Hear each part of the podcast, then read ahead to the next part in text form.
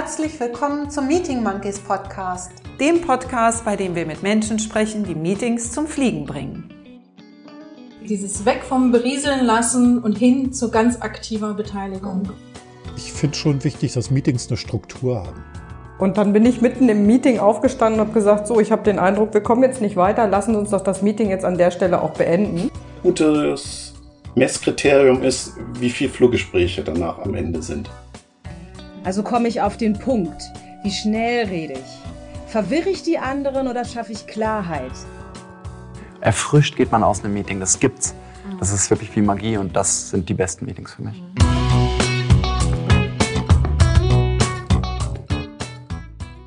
Herzlich willkommen zu einer neuen Folge des Meeting Monkeys Podcasts. Heute haben wir zu Gast Frau Professorin Nale Lehmann-Willenbrock von der Universität Hamburg, die forscht zum Thema Meetings und sie wurde uns vorgeschlagen von einer Hörerin, die über Frau Nale Lehmann-Wildenbrock einen Artikel in der Süddeutschen oder in der Neuen Zürcher Zeitung gelesen hatte. Also eine, wir haben eine prominente Gästin, will ich damit sagen. Und was sie genau forscht und was sie so macht und was es zu ihrer Person zu wissen gibt, das wird sie uns gleich selber erzählen. Wir haben uns überlegt, wenn wir sie treffen würden, irgendwo im Zug zum Beispiel, wir beide wären auf Reisen und würden sie dort im Zug treffen und wir würden sie dort kennenlernen. Was würden sie uns erzählen, wer sie sind und was sie machen? Ja, vielen Dank für die Einladung. Ich freue mich sehr, dass ich dabei sein darf. Ganz tolle Initiative. Wenn wir uns im Zug begegnen würden, ja, würde ich wahrscheinlich erstmal meinen Kaffee beiseite stellen, Zähne knirschend und dann sagen, hallo, ich bin Nadel Lehmann-Wildenbrock. Ich bin Professorin für Arbeits- und Organisationspsychologie an der Uni Hamburg. Und ich beschäftige mich in meiner Forschung mit allem, was sich so um Interaktionsprozesse in Organisationen dreht, sei es zwischen Führungskräften und Mitarbeitenden oder in Teams. Das ist eigentlich so das, wo ich herkomme in der Forschung. Ich habe angefangen, mich mit Teamprozessen zu beschäftigen und habe sehr schnell gemerkt, dass eigentlich so die erklärenden Mechanismen, die uns verstehen lassen, warum manche Teams so ticken und andere Teams anders und warum es in manchen Teams flutscht und in anderen irgendwie überhaupt nicht, dass das wirklich an diesen Interaktionsmustern und an, an der Verhaltensebene auch hängt. Und darüber bin ich eigentlich ja, so über einen Umweg beim Thema Meetings gelandet, weil ich zunehmend gemerkt habe, dass das eigentlich so das Zentrum des Interaktionsgeschehens in Organisationen ist. Egal, ob man sich jetzt damit beschäftigt, wie Führungskräfte ihren Einfluss möglichst günstig wirksam machen oder ob es darum geht, wie Mitarbeitende Einfluss nehmen oder ob es darum geht, dass die Zusammenarbeit koordiniert wird oder ob es darum geht, Beziehungen zu gestalten, also neu aufzubauen, zu pflegen, zu erweitern, wie auch immer. All das findet eben zunehmend in Meetings statt. Und dann kam Corona und plötzlich war das Thema Meetings in aller Munde, weil eben ganz viele Organisationen gemerkt haben, wie notwendig dieses Interaktionsforum einfach ist, damit das Geschäft nicht völlig zum Erliegen bleibt. Genau, und äh, ja, also so diese Krisensituation hat, glaube ich, dem Thema nochmal deutlich Aufwind gegeben. Das freut mich natürlich, weil ich mich ohnehin schon damit beschäftigt habe in der Forschung. Und da sind wir heute, würde ich sagen. Ja, vielen Dank. Sie sind da ja auch eine der wenigen, die zu dem Thema forscht. Dazu werden wir sicherlich gleich noch eine ganze Menge erfahren. Aber unsere Hörer und Hörerinnen wollen Sie ja auch gerne noch ein bisschen näher, ein bisschen mehr von Ihnen kennenlernen. Ich weiß nicht, ob Sie schon mal in unseren Podcast reingehört haben und das A- oder B-Spiel kennen. Ist Ihnen das bekannt? Das ist mir nicht bekannt, nein. Ja, dann sage ich mal eben, ich, ich sage Ihnen zwei Begriffe und Sie müssen sich ganz spontan für einen der beiden entscheiden. Also zum Beispiel Hund oder Katze und dann sagen Sie, ja, eins von beiden, was Ihnen mehr zusagt. Nein. genau. Okay, dann starte ich mal mit Kaffee oder Tee? Kaffee, unbedingt. Reden oder schweigen? Reden. Im Sitzen oder im Stehen? Im Stehen. Netflix oder Spotify? Ah, schwierig. Spotify. Allein entscheiden oder gemeinsam entscheiden? Gemeinsam. Amsterdam oder Hamburg? Die Hamburger werden mich hassen. Amsterdam. Oh. Snickers oder Bounty? Hm, beides nicht so Favoriten. Wenn es sein muss, dann ein Bounty. Okay. Früher Vogel oder Nachteule? Ja, ich hätte vor ein paar Jahren noch beherzt Nachteule gesagt. Ich habe leider zwei keine, kleine Kinder, deswegen ungewollt sehr früher Vogel. So zwischen fünf und sechs geht's los. Okay. Homeoffice oder Büro? Büro. Mhm. Pipi Langstrumpf oder Michael aus Lönneberger? Pipi Langstrumpf, unbedingt. Achtsamkeit oder Multitasking? Multitasking. Strand oder Berge? Strand. Direkt oder diplomatisch? Direkt. Steak oder Salat? Hm, auch sozial nicht erwünscht, aber ich würde das Steak nehmen. Pumps oder Sneakers? Sneakers. Mhm. Denkerin oder Macherin? Macherin. Anruf oder E-Mail? E-Mail. Zu Fuß oder mit dem Rad? Mit dem Rad, immer. Hm. Und die letzte Frage, Affe oder Giraffe? Hm, Affe. Richtige richtig Antwort. So. Wunderbar, danke. Ja, es gibt hier kein richtig oder falsch, aber naja. die Auswertung kommt später. genau.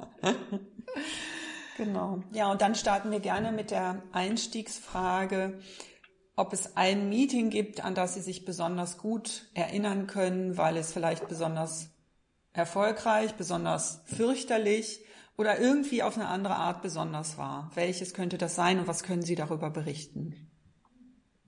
Ja, spannende Meetings hatte ich schon viele und habe mir auch viele angeguckt. Das ist ja das, was ich in der Forschung gerne tue. Ich gehe mit Videokameras in Organisationen rein und gucke, was die da so treiben. Aber eins, was jetzt noch sehr präsent ist, weil das erst ein paar Wochen her ist, war eins dieser berühmt-berüchtigten hybriden Meetings mit sehr vielen Teilnehmenden, äh, wo ich nochmal gemerkt habe, dass das echt so ein ja, so eine Herausforderung ist, die wir weder in der Forschung durchdrungen haben, noch in der Praxis auch nur annähernd meistern können. Ende vom Lied war, dass diejenigen, die in Präsenz teilgenommen haben, gesagt haben, ist das furchtbar, säße ich doch lieber zu Hause vor meinem Rechner. Das technische Setup war auch alles andere als ideal, wie das dann so ist. Genau, und die Quintessenz war, das ist alles viel schlimmer, als wenn wir einfach alle in der virtuellen Welt geblieben wären. Und da habe ich nochmal so gemerkt, hier gibt es viele, viele Hausaufgaben für die Forschung und aber auch für die Meetingpraxis. Ja. Okay. Spannend. Würden Sie da direkt sagen, weil Sie gleich gesagt haben, da gibt es Spannendes für die Forschung, also irgendwo so ein Ansatzpunkt, wo Sie sagen, da müsste man als erstes hingucken, das ist Ihnen gleich so auf, ja, im Kopf geblieben, dass Sie sagen, das ist ein guter Ansatz dafür? Also ich glaube, es gibt zwei gute Ansätze. Das eine ist, was bewirkt eigentlich die Qualität des technischen Setups? Das ist irgendwie sowas, das ja, nehmen wir so für bare Münze. Ja, klar, äh, besserer Raum, besseres Meeting. Aber bei den hybriden Meetings ist das wirklich so der entscheidende Faktor. Ne? Also allein, wie steht, steht die Kamera? Kann man wirklich die Gruppe ganz sehen oder mhm. nicht? Wo ist der Bildschirm platziert? Können den alle gleich gut sehen? Das sind so viele Kleinigkeiten, die aber komplett steuern, wie gut dieses Meeting eigentlich gelingen kann. Also das wäre so auf der Input-Seite. Mhm. Und das andere betrifft natürlich die Meetingleitung und Moderation, die einfach ganz anders gefordert ist in diesen hybriden Settings, weil man eben gleichzeitig das verarbeiten muss, was im Raum passiert und aber auch noch mitbekommen muss, was passiert eigentlich offline. Und das ist einfach eine Riesenherausforderung. Hm.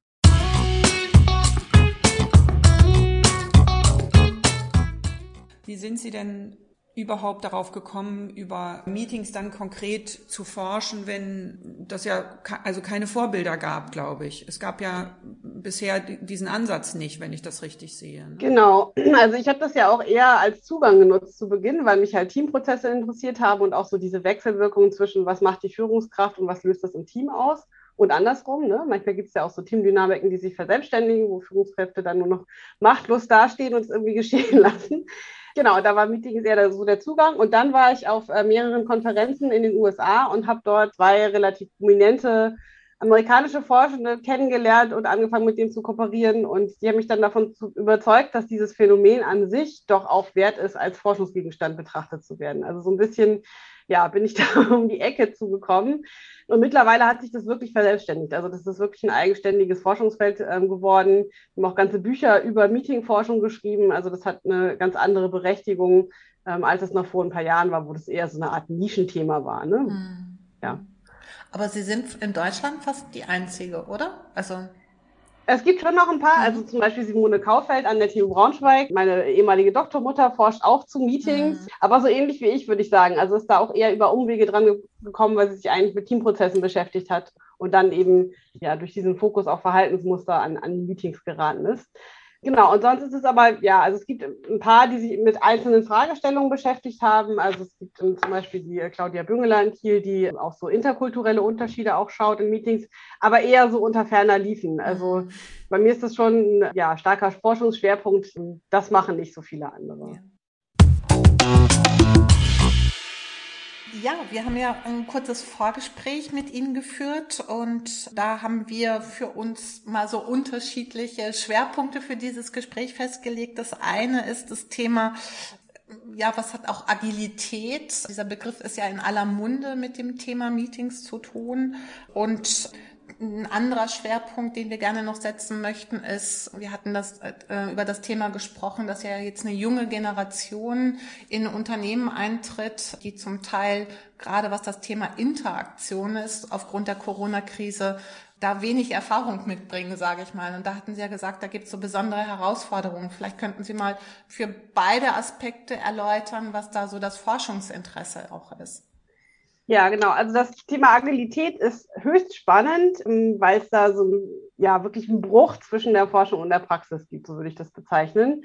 Ähm, wenn man anschaut, wie viele Organisationen auch mittlerweile in ganz unterschiedlichen Branchen, das ist ja lange nicht mehr nur ein äh, Thema, was die IT-Branche betrifft, angefangen haben, Agilität zu implementieren, umzusetzen und in ganz unterschiedlichen Unternehmensbereichen auch zu leben. Und gleichzeitig hat die Forschung, zumindest in der Psychologie, ähm, sich bisher ganz wenig bis gar nicht damit beschäftigt. Mhm. Ich glaube, das hängt teilweise so ein bisschen daran, dass der Jargon in dieser Agilitätssprache abschreckt, ehrlich gesagt. Also mhm. wenn sich Forschende das Agile Manifest anschauen, denken die, okay, was ist das jetzt für eine Sekte? Ja, das gibt schon komische Reaktionen. Genau, und ja, gleichzeitig ist auch so ein bisschen so die Frage, ist es jetzt wirklich so anders, wie behauptet wird, oder ist es nicht letztendlich eine Form von autonomer Teamarbeit in sehr flachen organisationalen Hierarchien, über die wir schon eine ganze Menge wissen? sodass da die Forschung ja völlig hinterherhängt, würde ich sagen. Also äh, wir sind jetzt einer der wenigen Arbeitsbereiche in Organisationspsychologie in Deutschland, der angefangen hat, sich damit zu beschäftigen. Genau, also das fällt wirklich auf. Und was noch auffällt, ist, dass die Art der Zusammenarbeit in agilen Teams eben schon anders ist, weil die schneller ist, also ne, mit, mit sehr, sehr schnellen Entwicklungszyklen und weil die Interaktion auch ganz anders strukturiert ist. Und das ist das, wo ich dann gesagt habe, so, naja, da müssten wir aber als mhm. Meetingforschende schon mal genauer hingucken. Und das Spannende ist ja, dass Teams, die in agilen Frameworks wie zum Beispiel Scrum zusammenarbeiten, eigentlich in diesen sehr festgeschriebenen Meeting-Ritualen, würde ich sie fast bezeichnen. Mhm. Also ob das jetzt die Dailies sind oder die Retrospektiven, wo dann reflektiert wird. Aber dass da eben sehr klar strukturiert ist, was wo wie besprochen wird. Mhm. Und letztendlich ist das aus meiner Sicht auch ein wichtiger Erfolgsfaktor, warum diese Frameworks funktionieren können. Ne? Also gerade wenn man guckt, so diese sehr regelmäßige, in der Regel zweiwöchige Retrospektive, einfach zu gucken, wie haben wir jetzt zusammengearbeitet, was war gut, was war schlecht das ist natürlich hochfrequent. Das machen wir sonst in der Teamarbeit nicht, sondern da mhm. leisten uns vielleicht einmal im Jahr irgendein Teamentwickler, der dann mal für ein Wochenende reinkommt. Mhm. Das hat natürlich Effekte auf die Zusammenarbeit und auch auf die Effektivität. Mhm. Genau, und ja, damit hat sich bisher in der Forschung keiner beschäftigt. Ja, wenn man da auch wieder schaut, ne, was, ja, was, was für Meetings sind das? Die sind anders, teilweise sehr schnelllebig, teilweise sehr, sehr kurz. Und ja, wie sind auch so die Rollen verteilt? Also es gibt ja dann in der Regel einen zum Beispiel Scrum Master oder in irgendeiner mhm. Form agilen Coach, der dann noch mit drin hängt und versucht, das Prozessgeschehen so ein bisschen zu steuern. Also so wie sonst vielleicht der Moderator im Meeting oder die Moderatorin, wo auch die Frage ist, na ja, ist das da eine Führungskraft? Ja, eigentlich auch nicht. Mhm. Was machen die eigentlich? Ja, die steuern die Meeting-Interaktion und da nochmal genau hinzugucken, wie machen die das denn und was ist da wichtig, um, damit es eben gut gelingt und dann die Meetings nicht nur erledigt werden oder irgendwie abgesessen werden und hinterher sagen alle, oh, na toll, noch ein Daily Stand-up, brauchen wir jetzt nicht mehr. Genau, also äh, ja, das ist höchst spannend und es ist natürlich auch interessant, wenn man jetzt wie ich aus so einer Verhaltensperspektive drauf schaut, was macht Teams mehr oder weniger erfolgreich, da auch über so eine Zeitspanne anzuschauen, ne? also über so einen Sprint zum Beispiel, so zwei Wochen Zeitraum, wie verändert sich die Interaktion in den Meetings über diese Zeit und hilft uns das zu erklären, welche Teams eben besonders erfolgreich oder nicht ganz so erfolgreich sind. Mhm. Genau, also auch da wieder so Meetings als so eine Art Lupe zu nutzen auf die Zusammenarbeit in diesen Teams. Und das zu verstehen hat schon eine hohe praktische Relevanz, wenn man sich eben überlegt, wo das überall implementiert wird. Ne? Also teilweise auch ohne groß zu hinterfragen, ob das jetzt unbedingt sinnvoll ist. Und teilweise auch mit so einer gewissen Ratlosigkeit, wenn denn Agilität schon implementiert ist, warum das denn jetzt funktioniert und warum es an manchen Stellen eben auch hakt und nicht gut funktioniert. Mhm ja, da fehlen eben noch Erkenntnisse und auch so Best Practices, wenn es um die Ausbildung dieser agilen Coaches oder Scrum Master oder wie auch immer geht. Ja, und sei es auch, wenn es ja um so bestimmte Interaktionsmomente in den Teams geht, wo man vielleicht intervenieren sollte oder auch nicht. Genau, das ist so das eine Thema. Und das andere Thema, was Sie angesprochen haben, betrifft so die äh, nächste Generation der Arbeitnehmenden, die gerade auf den Arbeitsmarkt kommt oder in den im nächsten ein bis zwei Jahren kommt, die natürlich jetzt eine sehr schwierige Sozialisation hinter sich haben. Und das hängt auch mit der Meetingspraxis zusammen. Also ich merke das bei meinen Studierenden, gerade diejenigen im Bachelor, die im schlimmsten Fall die Uni wirklich zwei Jahre lang überhaupt gar nicht von innen mhm. gesehen haben. Besonders hart trifft es natürlich diejenigen, die angefangen haben zu studieren zu mhm. Beginn der Corona-Krise. Denen fehlt wirklich ganz entscheidende Lernerfahrung in der Interaktion und auch im gemeinsamen Lernen und Netzwerken und so weiter.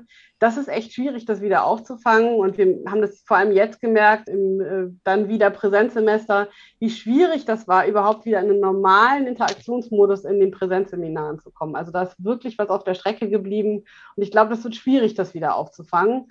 Und da müssen auch einfach Führungskräfte und Unternehmen darauf vorbereitet sein, dass diese Mitarbeitenden vielleicht nochmal andere Unterstützung brauchen und vielleicht auch ganz andere Erwartungen haben an das, wie interagiert wird, wie autonom sie arbeiten können, wie entschieden wird, wann man sich abstimmt, wann eben auch nicht, weil sich das natürlich durch diese viele Zeit zu Hause im stillen Kämmerlein vor dem Rechner verändert hat. Mhm.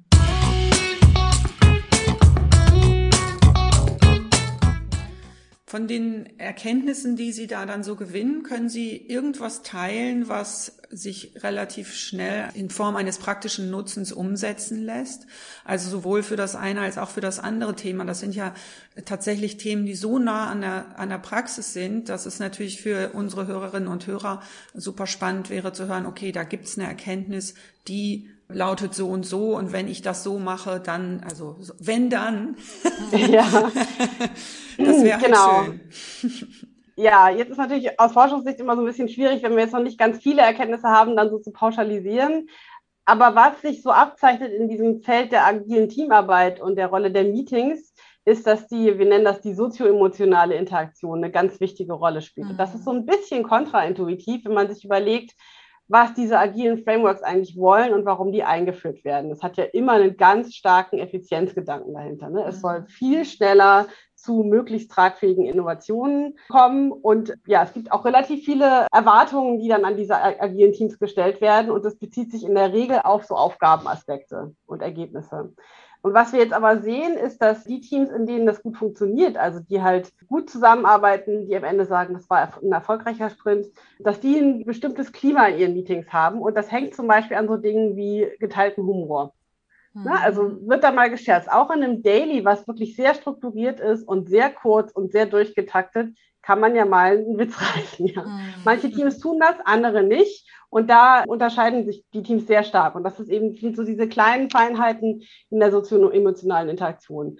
Oder auch sowas wie aktives Zuhören. Ne? Also so dieses, aha, mh, das, was Sie jetzt netterweise gerade tun, um mir zu signalisieren, Sie hören mir zu und sind irgendwie noch bei mir.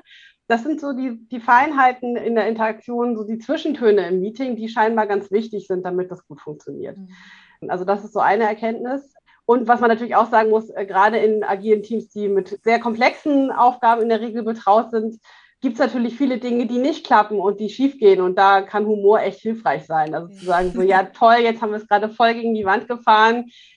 Wir zerfleischen uns jetzt nicht, sondern lachen vielleicht gemeinsam drüber und dann überlegen wir konstruktiv, wie wir da wieder rauskommen mhm. oder wie es irgendwie weitergehen kann. Also da, das scheint eine gute Idee zu sein, dort humorvoll ranzugehen und auch so ein bisschen auf diese Zwischentöne zu achten.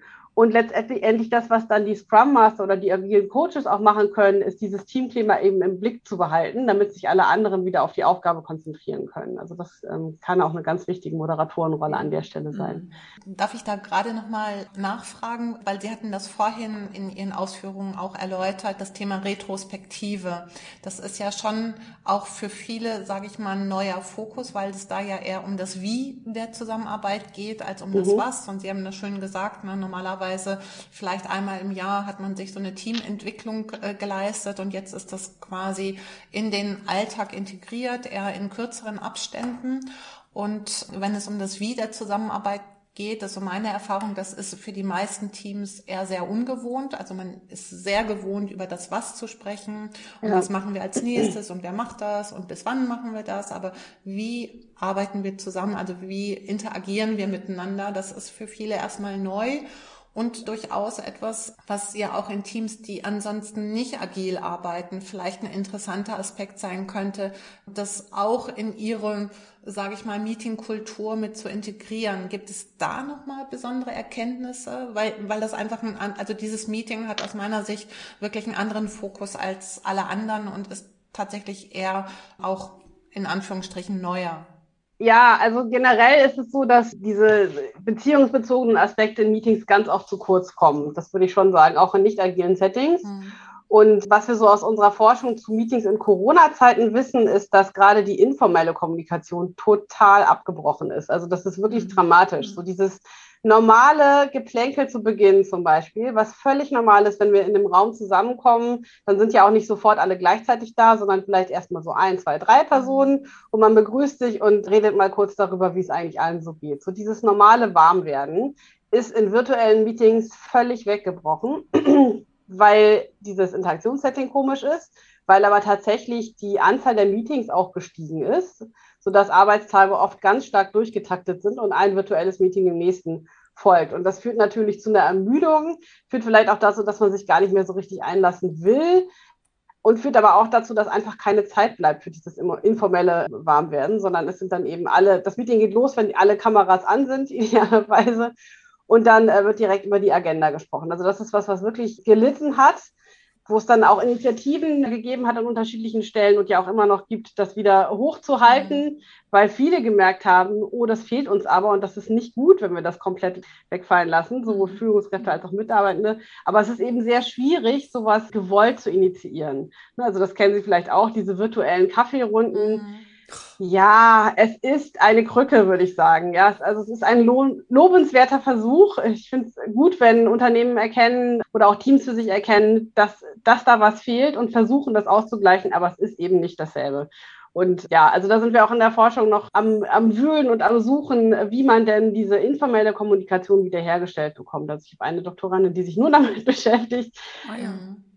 Genau, weil das wirklich gelitten hat und weil ich auch denke, dass so diese ähm, ja, neue Normalität da auch nochmal Herausforderungen birgt, wie man vielleicht auch andere Kanäle findet, um das wiederherzustellen. Das geht ja durchaus auch asynchron. Das muss ja nicht alles im Meeting passieren. Ja.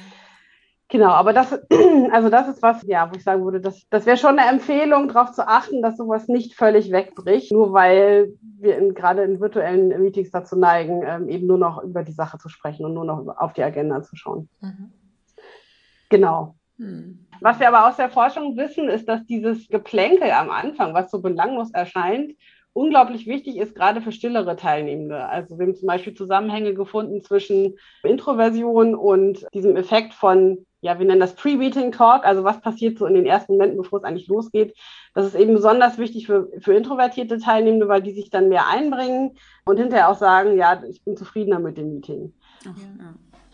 Genau. Und so dieses Klima, was ich schaffe in den ersten Minuten, das schwappt eben auch ins eigentliche Meeting über. Also das vielleicht auch nochmal so ein Appell, sich da doch durchaus mal die, vielleicht sind es nur drei Minuten zu nehmen, mhm. weil das eben schon auch Auswirkungen darauf haben kann, wie im Meeting interagiert wird, äh, ob da Ideen gemeinsam generiert werden oder alle nur sagen, oh, noch ein Meeting, ist es jetzt langsam mal vorbei, ich wieder zurück zu meinen Mails oder was auch immer man eigentlich machen wollte. Mhm. Genau.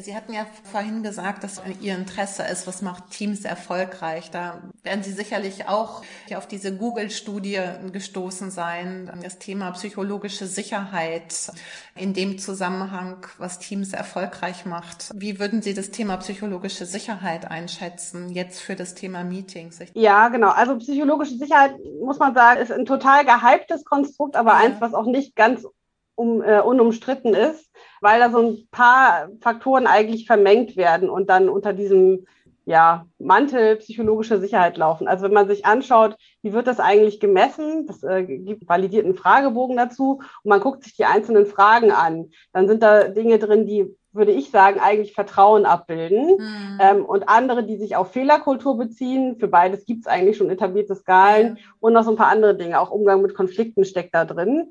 Ich finde es aber trotzdem ein total wichtiges Konstrukt und ich finde es gut, dass es diesen Hype gibt, mhm. weil ja, weil es, also es hat einfach eine, eine sehr starke Berechtigung.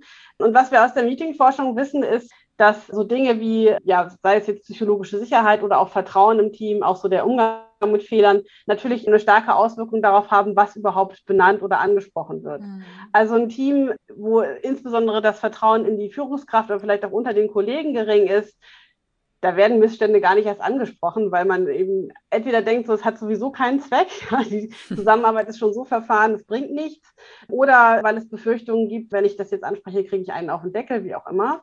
Und auch das ist natürlich in hybriden oder virtuellen Setting noch mal schwieriger, weil dieser nonverbale Feedback-Mechanismus fehlt. Mhm. Also wenn ich in einem Face-to-Face-Meeting sitze und ich versuche, ein schwieriges Thema anzusprechen, dann schaue ich ja erstmal in die Runde und gucke so, hm, ist das jetzt gerade ein guter Moment oder nicht? Wie genervt sind die Kollegen gerade schon? Spreche ich es jetzt an und wie verpacke ich das? Oder vielleicht ein bisschen, bisschen später. Das ist in einem virtuellen Setting natürlich viel schwieriger. Also ein bisschen was geht noch über die Kamerasignale, die kommen aber oft auch verzögert an und es ist einfach viel schwieriger, so diese Gruppe in ihrer Gesamtheit zu erfassen. Und das führt eher nicht dazu, dass Missstände offen angesprochen werden oder auch mal, ja, einfach andere Meinungen geäußert werden oder, oder widersprochen wird. Also das ist schon schwierig. Und was wir auch aus der Forschung wissen, ist, dass, ja, also zum einen, ja, psychologische Sicherheit ist ein Faktor, aber auch, also das, was die Führungskraft im Meeting tut, ist natürlich total prägend. Ne? Klar. Also wie viel Raum gebe ich anderen überhaupt? Wenn jemand eine andere Meinung hat, lasse ich den dann überhaupt erstmal ausreden oder kommt gleich Kontra. Ja. Also da kann man natürlich schon sehr stark auch so einen Grundtenor vorgeben und eben auch sehr stark ja, steuern, wie läuft es denn dann in Zukunft? Ja, also wenn ich direkt eine andere Meinung absäge als Führungskraft, dann führt das natürlich nicht dazu, dass die Menschen um mich herum denken, dass das eine gute Idee ist, hier andere Meinungen zu veräußern und werden das in Zukunft wahrscheinlich nicht mehr tun oder nicht in der mhm. Form tun, zumindest nicht im Meeting. Ja, also das ist dann auch für die Führungskraft eine verpasste Chance, weil das dann eben an anderer Stelle geäußert wird, sodass ich das nicht mehr mitbekomme. genau, also ja, also psychologische Sicherheit ist ein wichtiger Faktor und das kann man sich jetzt eben, so wie ich das eben erklärt habe, als Input vorstellen. Ne?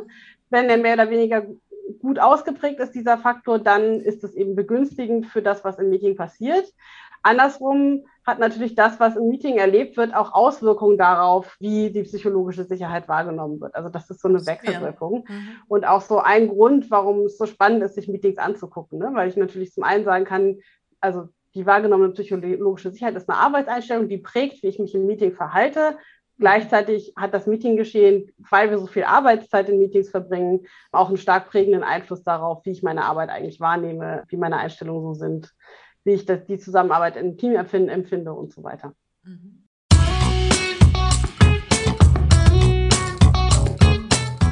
Wenn ich jetzt als Mitarbeitende in einem Unternehmen diese Erkenntnis von Ihnen vielleicht gehört habe und sage, Mensch, ja, das überzeugt mich, das klingt super. Ich würde gerne haben, dass auch bei mir im Unternehmen da andere Routinen etabliert werden, weil ich einfach das glaube oder weil ich vielleicht eben diesen Podcast höre und noch ein paar Sachen von Ihnen gelesen habe und so. Jetzt gehe ich zu meinem Vorgesetzten und möchte den überzeugen. Haben Sie, können Sie mich munitionieren? genau, also ein ganz guter Startpunkt ist, dass man erstmal gemeinsam, ne, also idealerweise ist das ein gemeinsamer Prozess und nicht eine Person muss diesen mhm. Appell, lass uns doch mal die Meetings verbessern. Ja, aber von irgendwo kommt es genau. ja. Also einer, einer bringt ja normalerweise Genau, aber was so ein ganz guter Ansatzpunkt sein kann, ist, dass man mal gemeinsam reflektiert, wie viel Zeit verbringen wir da eigentlich. Mhm. Ja, also völlig mal ungeachtet der Qualität oder wie effektiv die Meetings sind, wie viel Zeit ist das eigentlich? So dass erstmal alle so ein bisschen gewahr werden, okay, das ist einfach ein großer Bestandteil unserer Arbeit. Und dann darüber zu sprechen, dass es doch vielleicht sinnvoll wäre, mal zu gucken, was tun wir da eigentlich? Wie effektiv ist das? Und könnte es vielleicht anders besser laufen? Mhm. mhm. Weil das eigentlich was ist, was alle betrifft, ne? nicht nur die Führungskraft ja. und auch nicht nur einzelne Mitarbeitende. Ja. Und was ich auch ganz wichtig finde, und das ja, versuche ich auch immer so in meinen Veröffentlichungen zu, zum Tragen zu bringen. Selbst als hochmotivierte Führungskraft, die vielleicht zehn Trainings zu idealer Meeting-Moderation absolviert hat und so weiter, komme ich natürlich nicht weiter, wenn der Rest nicht mitzieht. Und das kann man halt auch so interpretieren, dass man sagt, na ja, also ein wirklich bescheidenes Meeting, da kann ich mich hinterher auch nicht nur hinstellen und sagen, ja, die Führungskraft hat es schlecht gemacht, weil wir sind ja alle ein Stück weit dafür mhm. mitverantwortlich, was da passiert. Ne? Und wenn jemand eben sehr lange monologisiert, ist es schon okay, auch mal zu sagen, so, also das ist jetzt Minute fünf von diesem Beitrag, können wir mal weitermachen. Genau, es ist natürlich schon schwierig, wenn die Führungskraft der Meinung ist, und das sehen wir auch leider immer mal wieder, dass das Meeting toll läuft und alle anderen das ganz anders sehen. Das läuft in der Forschung als sogenannter Meeting Leader Blindspot. Und das sehen wir immer mal wieder, wenn wir Fragebögen einsetzen zur Meeting-Zufriedenheit, dass die Führungskräfte in der Regel das Meeting doch substanziell besser einschätzen als alle anderen. Was natürlich auch daran liegt, dass in der Regel die Führungskräfte den höchsten Redeanteil haben.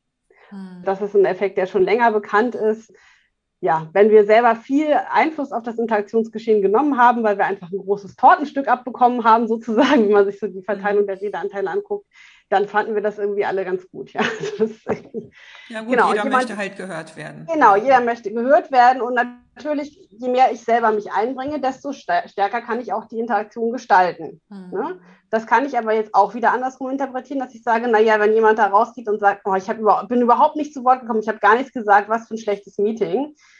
Naja gut, vielleicht liegt es daran, dass ich mich gar nicht gemeldet habe und nicht eingebracht habe. Ne? Ja, also ich, klar gibt es auch Settings, wo das wirklich schwierig ist, das will ich überhaupt nicht bestreiten. Also in vielen Fällen kann man schon über den, die eigenen Beiträge nochmal steuern, wie es läuft und wie, wie zufrieden man da auch rausgeht.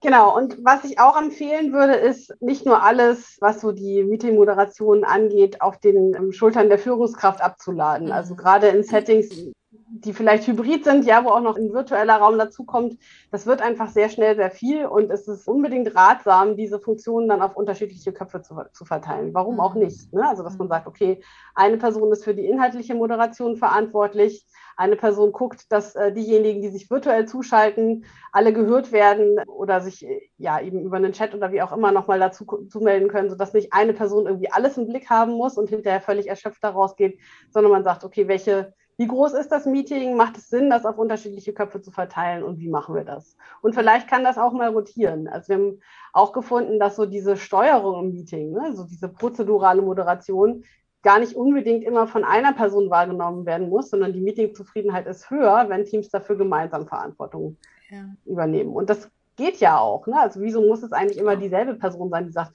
ah ja, und jetzt haben wir diesen Agendapunkt abgehakt und jetzt reden wir doch mal über W.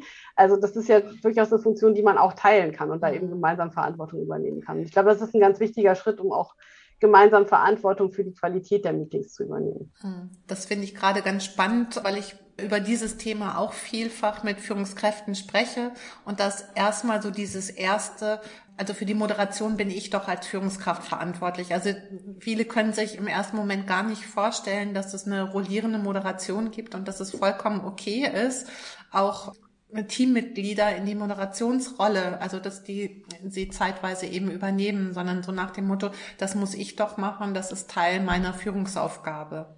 Ja. ja, aber das heißt eben auch, die Führungskraft, die mit dir da schon drüber gesprochen hat, mhm. die ist ja schon den Step weiter. Wenn ich mir jetzt vorstelle, ich bin die Mitarbeitende und ich gehe zu meiner Chefin und sage ihr, wie wär's mal mit einer rollierenden Moderation? Ich nehme Ihnen da was ab von Ihren Schultern.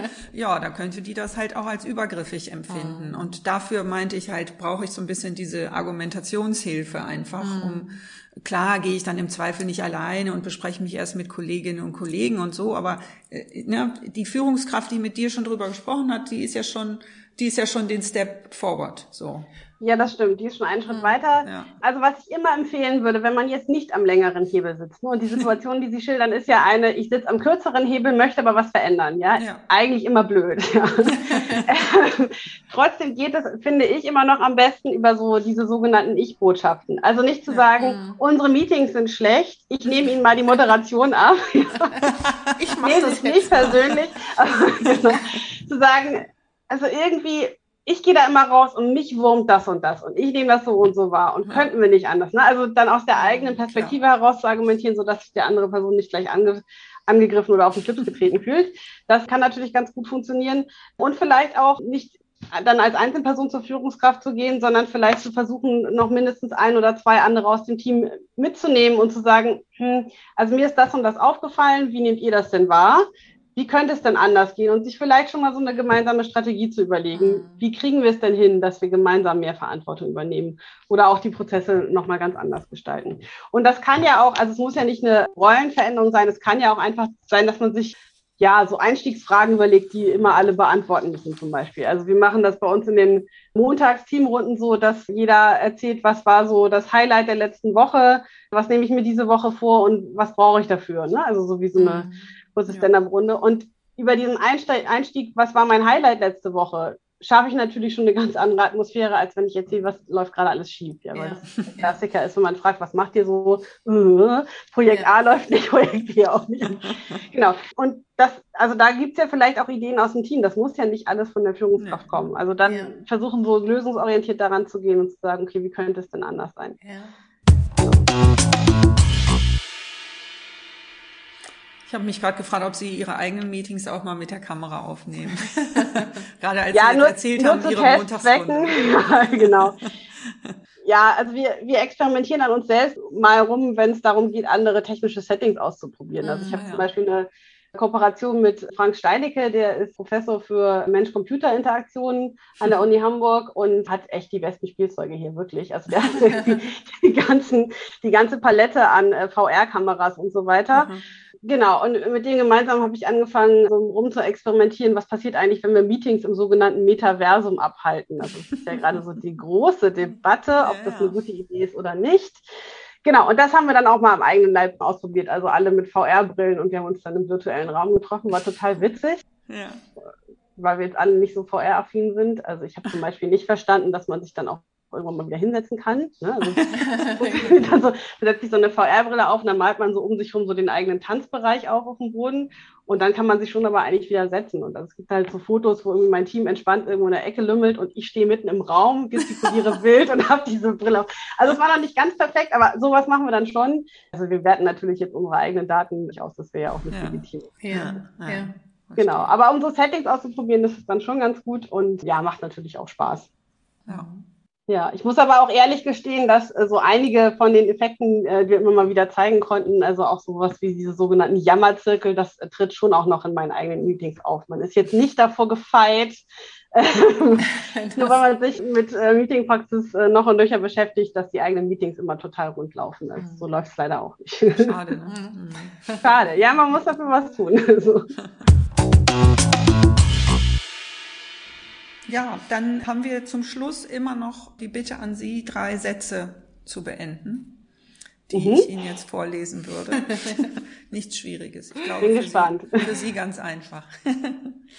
Der erste lautet, ein absolutes No-Go in Meetings ist für mich, schamloses Multitasking. Also aufs Handy starren, offensichtlich E-Mails schreiben und Desinteresse signalisieren.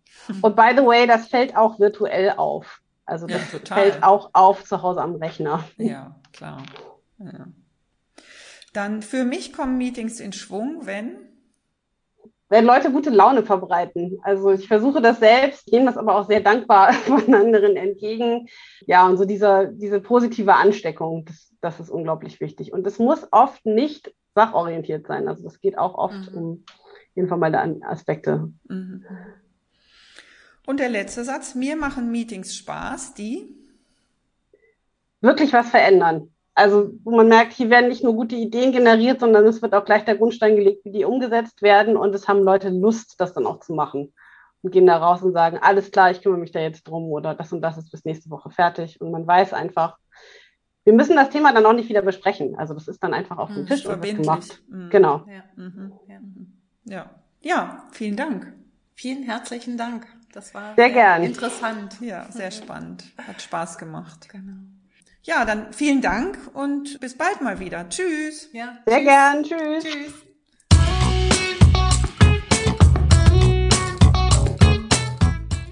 Ja, Thomas.